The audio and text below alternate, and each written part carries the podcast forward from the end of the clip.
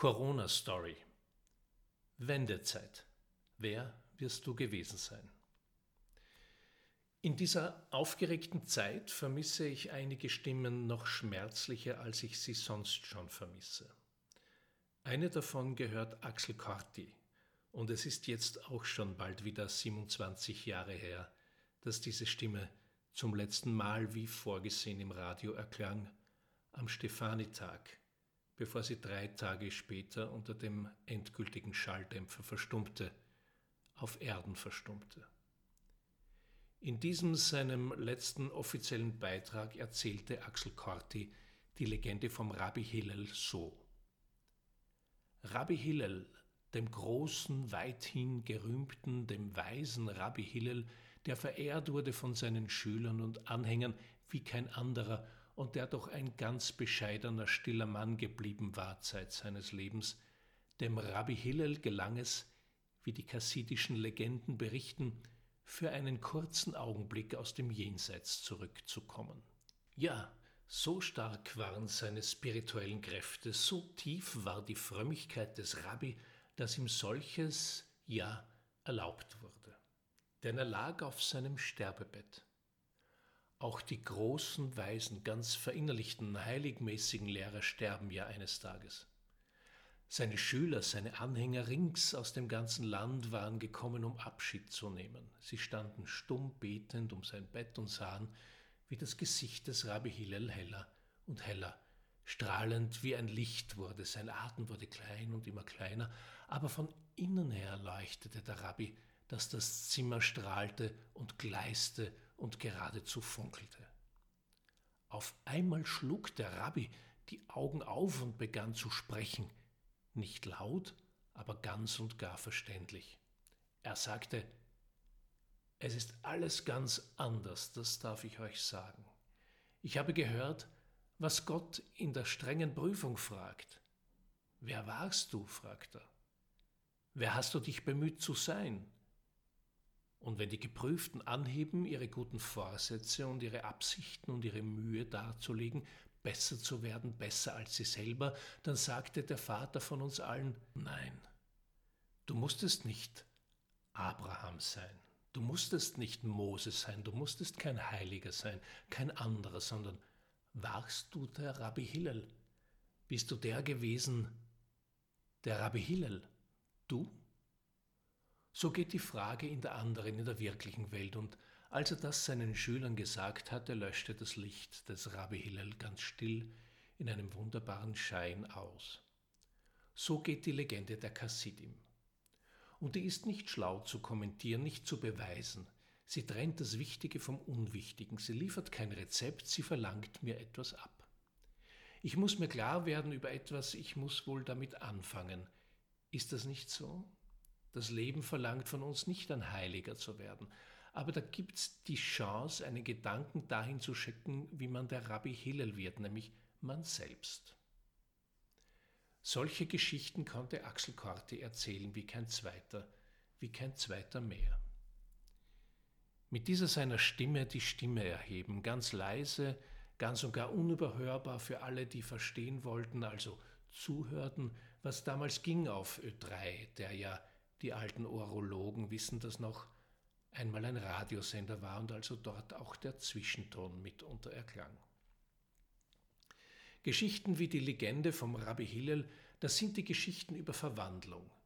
Wie ja jede brauchbare Geschichte von Verwandlung erzählt, weil Geschichten Verwandlung anstoßen und uns bei der Verwandlung helfen, wir uns damit ein Stück Welt erklären, einander begreiflich machen, vielleicht sogar verständlich und uns so ein bisschen Kraft herausziehen. Das ist die weise Verwandlungskraft von Stories. Wer waren wir? Eine andere Stimme, die mir und wie ich meine uns allen fehlt, ist die von Roger Willemsen, dessen Zeit auf Erden nicht ausreichte für sein letztes Buch. Wer wir waren, sollte es heißen, und unsere Gegenwart aus der Zukunft betrachten. Aber auch er ließ uns etwas da von seinem letzten öffentlichen Auftritt, bei dem er in einer Zukunftsrede Gedanken für sein ungeschriebenes Buch zusammenfasste. Wir waren jene, die wussten, aber nicht verstanden, voller Information, aber ohne Erkenntnis, randvoll mit Wissen, aber mager an Erfahrung. So gingen wir, von uns selbst nicht aufgehalten, sagte Roger Willemsen dort. Jetzt ist es ja so, dass die allermeisten von uns pumperl gesund sind und schon gar nicht am Rande des Abschieds stehen, zum Glück und vermutlich wird es zwar einige Zeit dauern, aber nicht so arg lange, dass man beginnen wird, Geschichten über die Zeit vor Corona und nach Corona zu erzählen, die tatsächlich eine Zeit der Verwandlung ist und die Geschichten darüber werden deshalb besonders brauchbar sein. Geschichten geben uns Antworten, aber noch besser, sie stellen Fragen. Und die Corona-Geschichte stellt zuerst einmal allerlei in Frage und so, damit sie brauchbar bleibt, die Frage, wer werden wir nach Corona sein und wer werden wir vor Corona gewesen sein? Haben wir uns verwandelt? Sind wir der Rabbi Hillel geworden, also wir selbst? Und wird uns das besser gefallen, was wir wurden, nachdem wir wahrscheinlich nicht mehr sein werden, wer wir waren? Wenn wir dann zurückschauen, erkennen wir dann, wer wir gewesen sind und dass Corona, wenn man das von einem Virus überhaupt sagen will, sagen darf, nötig war, notwendig. Oder erzählen wir eben nur über eine Katastrophe, eine Seuche, eine Heimsuchung, eine völlig unnütze, weil missverstandene Krise, weil Max Frisch überhört wurde. Eine Krise ist ein produktiver Zustand. Man muss ja nur den Beigeschmack der Katastrophe nehmen. Warst du vor zehn Tagen auch blöder? Wenn wir wissen und verstehen, voll Information und dabei doch auch voll Erkenntnis, haben wir recht gute Chancen, hatten selten bessere, obwohl wir schon einige verdammt gute hatten und nicht nützten oder schlampig nützten, eben so, wie es halt eh gereicht hat, wie so vieles halt eh gereicht hat. Passt schon. Schaut ja gerade niemand her und die anderen tun's ja außerdem auch. Blöd werde ich sein, ja. Die milanesische Filmemachergruppe A Thing By hat Menschen in ganz Italien gebeten, eine Nachricht an ihr Vergangenheits-Ich von vor zehn Tagen aufzunehmen, als Botschaft an die Länder, die in der Corona-Entwicklung circa zehn Tage hinter Italien liegen. Auf YouTube gibt's das Ergebnis zu sehen. Das sind Nachrichten von Menschen an die, sie gewesen sind, randvoll mit Wissen, aber mager an Erfahrung, von sich selbst nicht aufgehalten. Wer war ich vor zehn Tagen? Hm, mit Sicherheit war ich etwas blöder als heute. Müsste man sich ein Anschauungsbeispiel ausdenken für das Modell der Heldenreise? Joseph Campbell selbst wäre vermutlich kein besseres eingefallen als das, was wir jetzt live erleben, im Anschauungsunterricht, im Erlebnispark unter die Nase gerieben bekommen. Du wirst jede der 17 Stationen des ewigen Heroes Journey Monomythos entdecken. Die Heldenreise in der Fingerhut-Essenz siehst du schon jetzt. Eine Heldin, du, ich, die Weltbevölkerung, wird durch ein massives Ereignis aus ihrer gewohnten Welt, aus ihrer Komfortzone herausgeschleudert und sieht sich gezwungen, einen übermächtigen Gegner im Außen, als Symbol für die antagonistische Kraft in unserem Inneren, zu besiegen, besteht dabei Prüfungen, durchlebt Abenteuer und wächst schließlich in der reinigenden Qual der Katharsis über sich selbst hinaus, gewinnt so die entscheidende Erkenntnis, die zur Verwandlung zum besseren, zum echteren Ich führt. Mit dieser Erkenntnis kehrt die Heldin heim in die alte Welt, teilt dort, wenn alles gut geht, die Erkenntnis zum Wohle aller und verwandelt diese alte Welt in eine bessere neue. Würde Joseph Campbell uns nicht von irgendwo anders listig beobachten, lege er angesichts dieses Schulbeispiels unter Garantie mit einer prächtigen Erektion in der Grube. Was tut die Corona-Story mit uns als Gesellschaft, mit jedem Einzelnen von uns, als Helden in diesem Kapitel der Zeitgeschichte.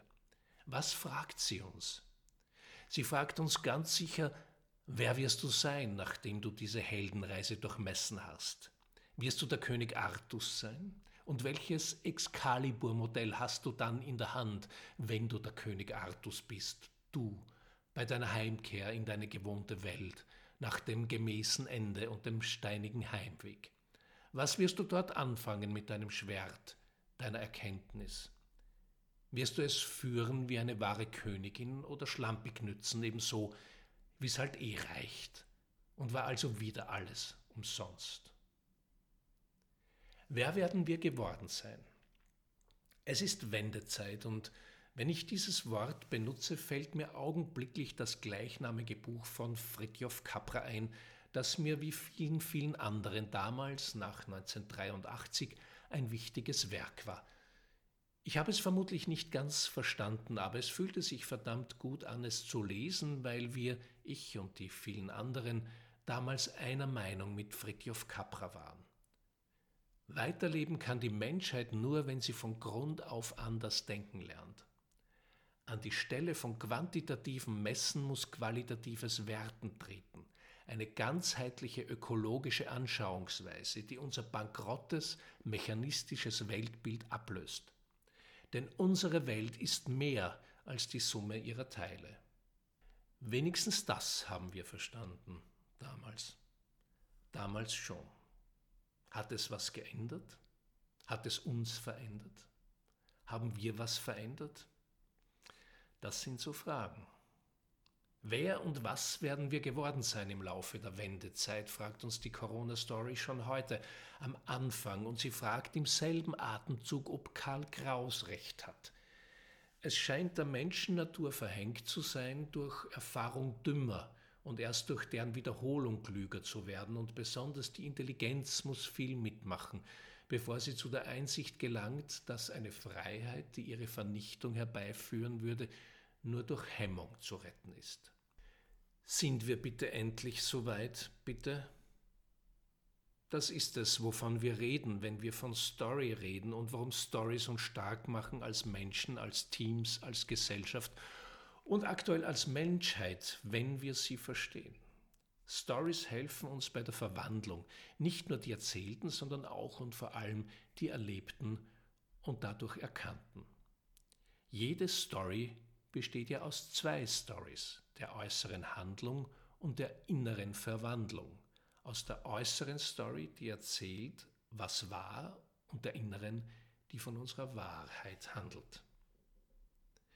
Werden wir gereinigt sein oder nur desinfiziert? Wir haben erstmals in der Geschichte der Menschheit einen ganz aktuellen gemeinsamen Gegner von außen, der uns unsere innere antagonistische Kraft in einer Deutlichkeit um die Ohren fetzt, die ihresgleichen sucht.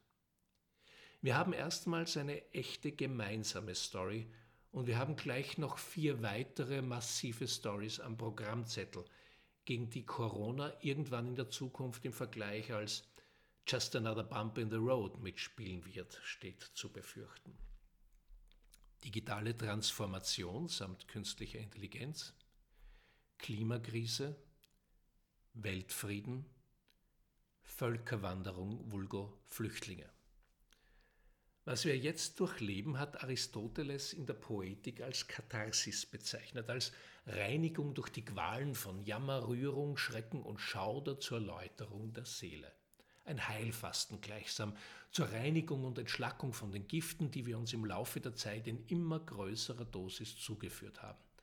Fasten ist ja mehr Befreiung als Verzicht, auch wenn es sich genau umgekehrt anfühlt und uns, während wir zu Hause sitzen, das unterbewusste Gefühl von Hausarrest, Strafe und Kranksein begegnet, obwohl das Gefühl von Nachsitzen weit stimmiger wäre. Jetzt können wir nachlernen, was wir längst wussten. Nicht, dass Corona ursächlich damit zusammenhänge, aber die jetzt herrschenden Lebensumstände vom am Grundakkord der Einschränkung gestimmten Soundtrack begleitet und die Not, die wir dadurch sogar an Stellen spüren, an denen sie doch überhaupt nicht brennt, sind ein deutlicher Hinweis, dass für jeden von uns einiges gehörig aus dem Ruder gelaufen ist. Wie spinnert das ist, was wir als normal empfinden, diesen ewigen Mehrblick auf Kosten des Weitblicks. Ja, nach dem Zweiten Weltkrieg war mehr für lange Zeit ein anderes Wort für besser, für Wohlstand und für Auferstehung. Jedes Drum mehr machte das Leben besser, jedenfalls für den Augenblick. So geht Wachstum. Aber wenn dann Wachstum einmal sein eigener Selbstzweck ist, wird's krebsig. Was sollen wir uns denn noch alles zum wievielten Male kaufen? Von manchen kann man zwar nie genug zu Hause haben, und ich denke jetzt nicht an Klopapier, sondern an Bücher, aber von allen anderen haben wir doch wirklich die meisten von uns zu viel. Shoppen als Zeitvertreib. Alleine, dass man seine Zeit vertreibt. Die Ablenkung von außen im Außen nach außen, Ablenkung vom inneren Mangel, der so weit verbreitet ist, als wäre das normal, als gehörte das so, als gehörte Zeit einfach nur vertrieben, egal wohin, als wären wir so gemeint. Was ist bitte heutzutage noch Mangelware? Doch die Nachfrage nach den Mangelwaren steigt, exponentiell. Empathie, Sinn, Gemeinschaft, schöpferisches Tun, persönliches Wachstum, Orientierung. Man kann die Nachfrage förmlich greifen in den letzten Jahren, ja man kann sie angreifen. In Büchern, Zeitschriften, Motivationsworkshops, Inspiration Nights, Blogs und Kursen und solchen Sachen, die im Finde deine Bestimmung Regal liegen. Es scheint, als könnte der Kollateralnutzen von Corona die Nachfrage so ankurbeln, dass die Mangelwaren wieder in Produktion gehen. Sinn, Gemeinschaft, schöpferisches Tun, persönliches Wachstum, Orientierung. Wenn eine ausreichende Menge an Menschen etwas will, dann gibt's das. Und wenn wir wieder Orientierung hätten, wo kämen wir denn dahin? Bestenfalls nach gewisser Zeit, unvertriebener Zeit. Wo kämen wir hin, wenn alle sagten, wo kämen wir hin und keiner ginge, um zu sehen, wohin wir kämen, wenn wir gingen? fragte der Schweizer Pfarrer Kurt Marti. Jetzt wäre eine gute Gelegenheit, mal nachzusehen. Zeit hätten wir und Zeit wär's auch, allerhöchste sogar. Tipping Point voraus, Land in Sicht. Das ist unsere riesige Chance, die uns jetzt gerade in die Hand gedrückt wird, aufs Auge sogar, ans Herz gelegt. Die unbezahlbare Chance für uns Menschen auf diesem Planeten, dass die Corona-Story irgendwann nicht als Tragödie erzählt wird, sondern vielleicht sogar als Heldenepos und wir die Helden sind. Du und ich. Was werden wir dann geworden sein?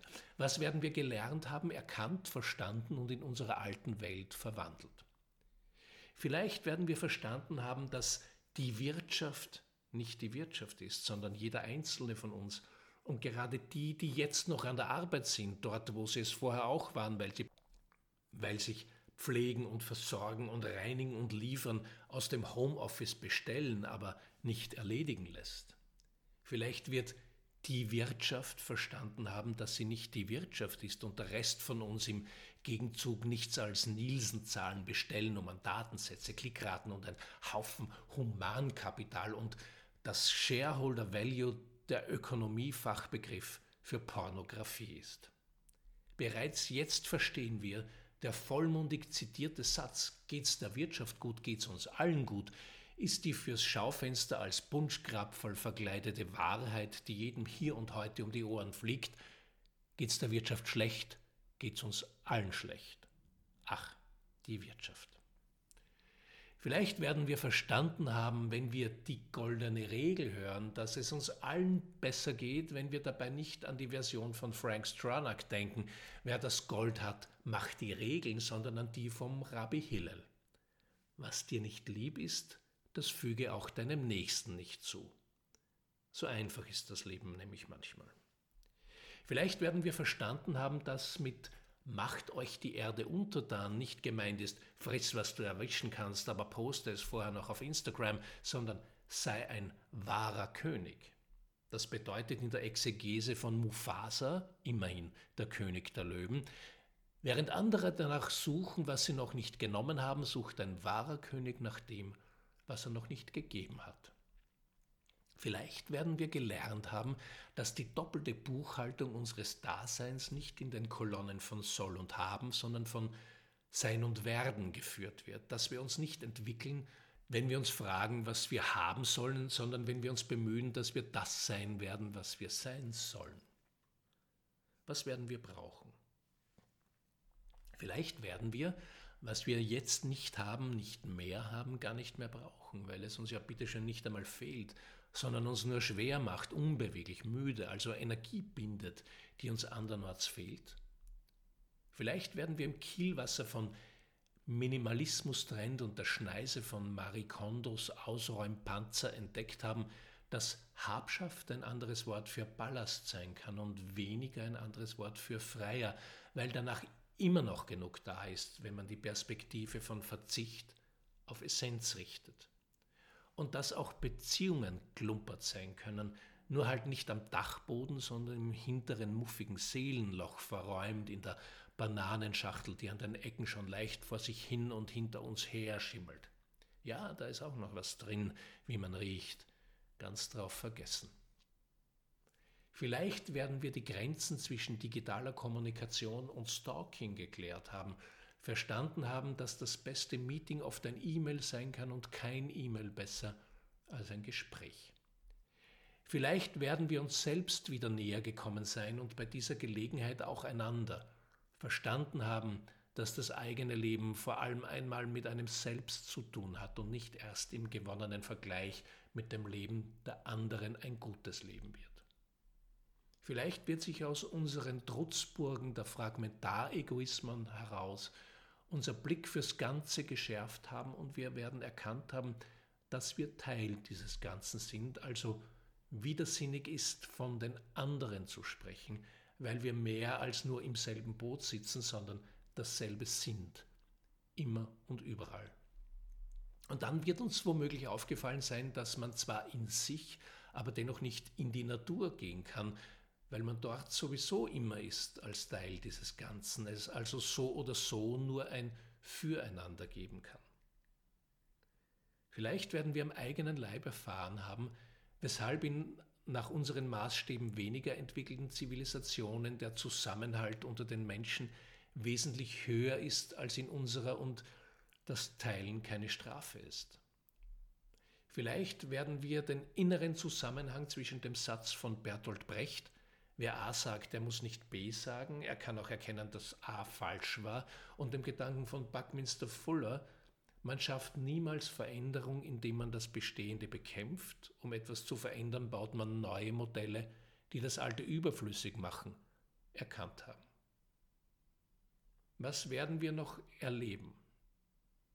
Vielleicht werden wir das unter vielen anderem das, verstanden und mit hineingenommen haben in unsere alte Welt als neue Option.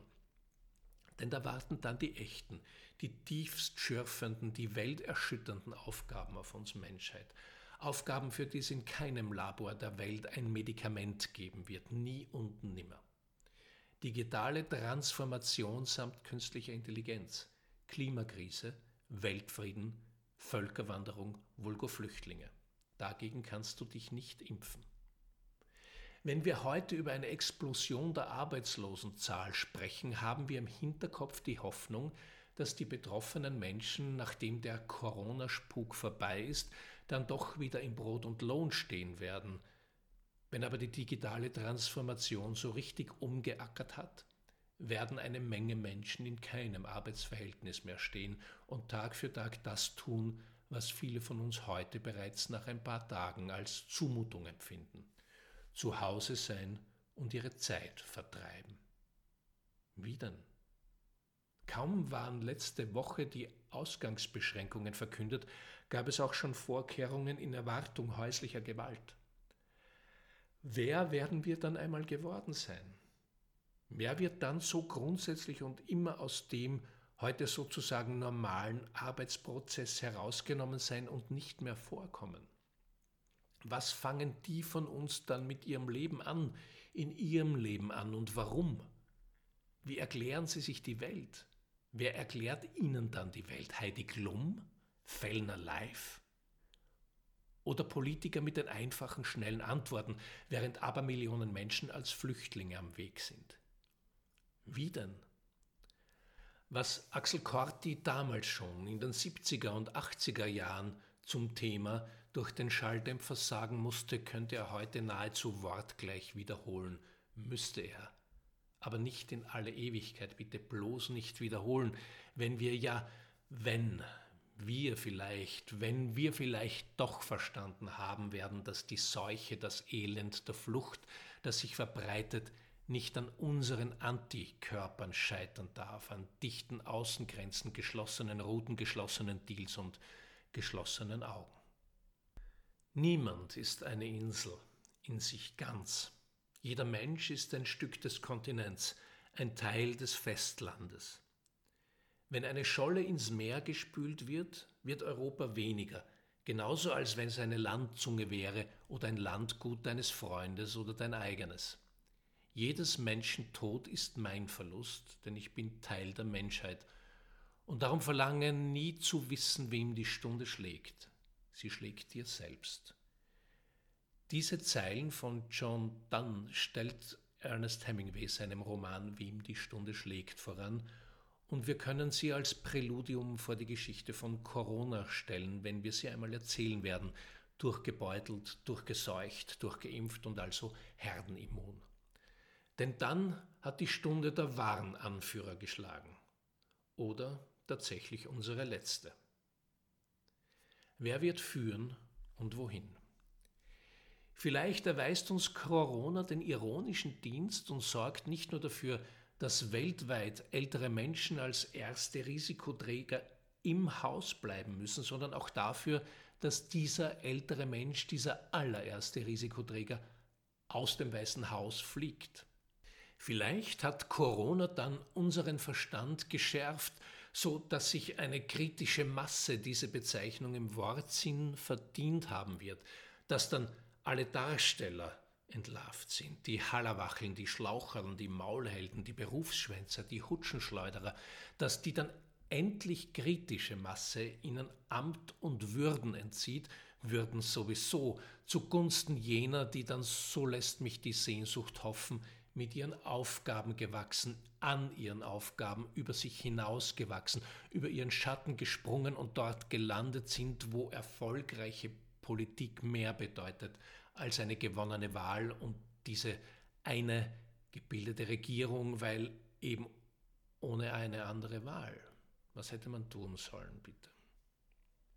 Vielleicht werden die es dann sein, die alte Zöpfe abschneiden und die endlich, endlich bitte aus ihrer Haut heraus können sie abstreifen, die alte Haut, die ja längst schon so eng ist, überall spannt, nicht nur um die Hüften und juckt, so fest du sie auch einschmierst. Vielleicht werden die es dann sein, die verstehen, dass wir etwas mit Bildungssystem bezeichnen, das gerade mal das Gegenteil davon ist. System ja, aber Bildung ganz und gar nicht. Vielleicht werden es die sein, ausgerechnet die, die ihren eigenen Maßstäben gerecht werden und alles dafür tun, koste es, was es wolle, dass selbstständige Menschen in einer starken Gemeinschaft in ihre grenzenlose Entfaltung kommen, weil sie kaum, dass sie gehen und sprechen können, auch das Fragen lernen. Selbstständige Menschen eben, genau darum, weil sie wissen und verstehen, dass man fragt, was man fragt, wie man fragt und vor allem, warum man fragt. Vielleicht werden wir dann eine Generation von geborenen Anführern in unserer Mitte haben, Menschen, die mit ruhiger Hand, kühlem Kopf und heißem Herz führen, jedenfalls einmal ihr Leben selbst führen. Vielleicht geben einmal, dann einmal, ganz schnell einmal, einmal wenigstens nicht die Gescheiteren nach und den Dümmeren das Ruder in die Hand, sondern es explodiert die brennende Sehnsucht in ein Feuerwerk möglicher Wirklichkeit, in der Unternehmenslenker nicht jede Chance im Handumdrehen durch Vergolden vergeuden, nicht schwuppdiwupp abgarnieren, Länge mal Breite abgreifen, was es da noch zu holen gibt, sogar im Taschel der Strauchelnden.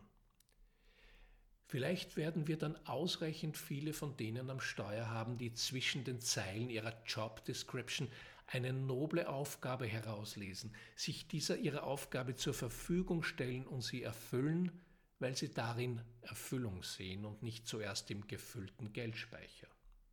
Solche Kaliber, die wären doch was, wofür sich jede Katharsis gelohnt haben könnte. Wird das gehen? Wird das gegangen sein? Reicht uns das, was hier und heute geschieht, jetzt endlich als gesunde Watschen, als Inciting Incident für den Aufbruch zu unserer Heldenreise? Oder wird dann einmal das alles ja dann doch nicht so schlimm gewesen sein beim dritten Viertel besprochen? Ganz ehrlich, jetzt ganz offen gesagt, was man ja eh schon immer wusste, aber auf uns einen hört ja keiner. Nicht einmal, wenn wir was zu sagen hätten. Was wir zum Glück nicht haben. Was heutzutage alles ein Glück ist, da würde sogar der Tante Jolesch nichts mehr einfallen. Wer wirst du gewesen sein, du? Wer werde ich sein und wer werde ich gewesen sein, ich und du und wir? Wer weiß. Ich weiß, diese Corona-Story wird uns verändern. Es wird alles verändern, denn das hat sie jetzt schon getan. Sie besteht aus einem dichten Netz von kleinen Geschichten, in denen wir selbst die Hauptdarsteller sind, jeder in seiner. Und jeder von uns, jede von uns kann sich darin als Heldin erweisen, weil sie das tut, was Helden auf ihrer Reise machen. Erkennen, verstehen, verwandeln. Wenn ausreichend viele von uns das schaffen, dann wird die Corona-Story vielleicht einmal das ungeschriebene Vorwort zu Charles Eisensteins Buch The More Beautiful World Our Heart Knows is Possible gewesen sein. Lasst es uns schreiben. Lasst uns kritische Masse sein. Hast du Lust drauf? Ich schon. Offen gestanden bleibt mir auch gar nichts anderes übrig, denn schließlich war es meine Großmutter, die alte Story to Dead, die, so geht die Legende, beim Rabbi Hillel hörte, No Story, no Glory.